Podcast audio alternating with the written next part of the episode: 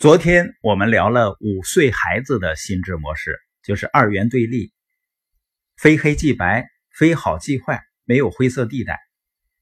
那更成熟的心智模式啊，是整合思考。你可能要问了，我怎么才能够从二元对立变成整合思考呢？你要先转变两个观念，第一个呢，就是转变对冲突的观念。整合思考的核心就是要整合两个冲突的主张，就像现在很多的商业模式都在强调线上和线下的融合，但刚开始的时候呢，有些人是很反对线上的，后来发现了过去的人在马路上，流量在马路上，而现在的人呢，在手机里，流量呢也都跑到手机里了。线上是一个大的趋势，所以说呢，他又来进入线上，那又忽略了线下。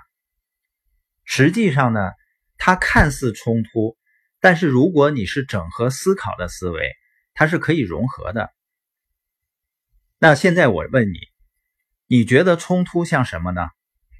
如果你觉得冲突就像打仗或者比赛。那么你就会认为冲突只能是一方赢，另一方输，只能二选一了，就整合不了了。在管理学上呢，有个弗利特，他提出一个概念叫建设性的冲突。他认为冲突不像打仗，也不像比赛，像什么呢？就像物理学上的摩擦。因为有了摩擦，才有了火呀，有了摩擦，小提琴才发出音乐。摩擦会给我们带来新的事物，所以呢，冲突是可以建设性的。你需要把冲突理解为建设性的摩擦，这样看呢，冲突就不一定是坏事了。这是我们要转变的第一个观念，就是冲突可以是建设性的。在我们前面讲的原则那本书也是这个观点。达里奥认为呢，不同的声音和冲突是成长的机会。但是现实生活中的多数人他不这么看的，他会敌视对抗冲突。就像我们两年前开始推动引流、推动社群，有一部分人呢就如临大敌，避之唯恐不及，这就是典型的二元对立思维的表现。这是团队发生的事情，那大到国家和国家之间，比如中美贸易摩擦、贸易冲突。之所以整出这么大动静，只能说明中美贸易相互依存度很高，相互需要。你像中朝或者美国和朝鲜就不会贸易冲突这么大。很多人把这种冲突呢当成是坏事，看作是坏事。但是你真的再过个三年五年，回头再看今天发生的事情，它就有可能或者很大的概率是好事情。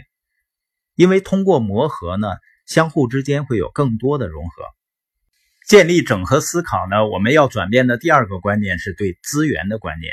比如呢，人们都认为鱼和熊掌不可兼得，因为什么呢？可能是因为自己的钱不够。但是整合思考的领导者会想，我的钱现在不够，但是我可以找资源，或者呢，我的钱是不够，但是其他的人有钱啊。我可以找他们合作，这是在外部找资源。你现在对资源的观念很可能是认为资源是稀缺的，但是整合思考的领导者他认为资源是无限的，他需要做的只是去把资源找出来。这个资源可以是从内部找，也可以从外部找。就像雕塑家罗丹说的：“生活中不缺少美，只是缺少发现美的眼睛。”同样呢。整合思考的领导者认为，我们不缺资源，只是需要把它找出来。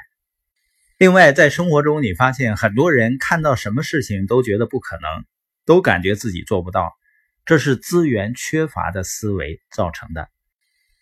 而那些相信资源富足的人呢，他经常会说的一句话，会问的一个问题就是：“为什么不呢？”当别人说“鱼和熊掌不可兼得”。他会说：“为什么不能呢？”当人们说那件事情你做不到，你没有这个，没有那个，他会说：“为什么不呢？为什么我不能找到资源呢？”所以呢，你也可以通过问为什么不开始自己的整合思考。